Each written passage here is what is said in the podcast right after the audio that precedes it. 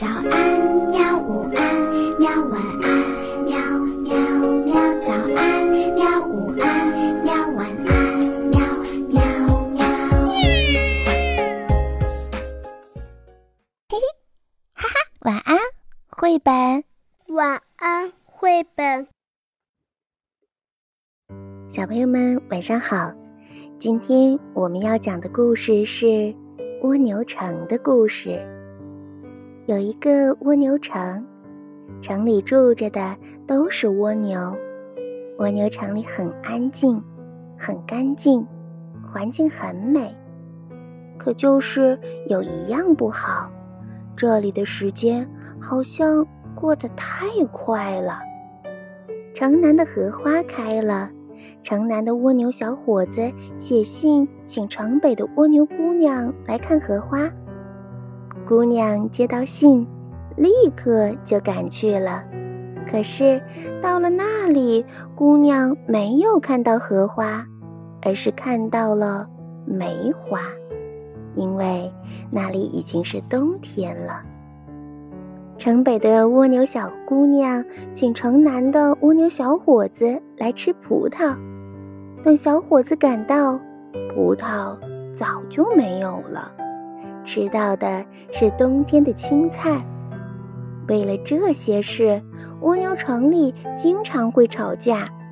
后来呀，有一个聪明的蜗牛姑娘，她终于明白了，不是蜗牛城的时间太快，而是蜗牛自己的动作太慢了，联系起来太不方便了。于是，这个姑娘。就爬了大半年的时间，到了远方的爷爷那里去要来了一颗花籽儿。这是一颗神秘的花籽儿。蜗牛姑娘又爬了大半年，回到了家里，把它种了下去。花籽儿发芽了，长出藤来，藤很快生长着。沿着一户户人家攀爬着，到了夏天，藤上开出很多的喇叭花。这些花儿在每一户蜗牛人家的窗口都开了一朵。蜗牛姑娘对着一朵花儿叫一声“喂”，每一朵花里都响起了这个声音。蜗牛姑娘对自己说：“呵呵，太棒了！”他到了这棵藤的根部，开始忙起来。他忙什么呢？他在装电话，把这根藤上的根部改装成一个电话总机。忙了三天，电话总机总算是装好了，全蜗牛城的电话都可以接通。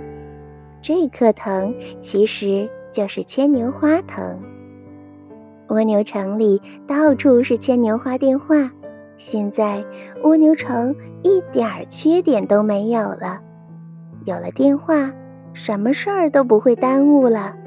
就是因为有了电话联系，城南的那个小伙子和城北的那个蜗牛姑娘结婚了。那个发明牵牛花电话的蜗牛姑娘。还是每天忙着在总机接电话呢。好了，小朋友们，今天我们的故事就讲到这里吧，晚安。好吧，晚安，绘本。可是我还想看看星星。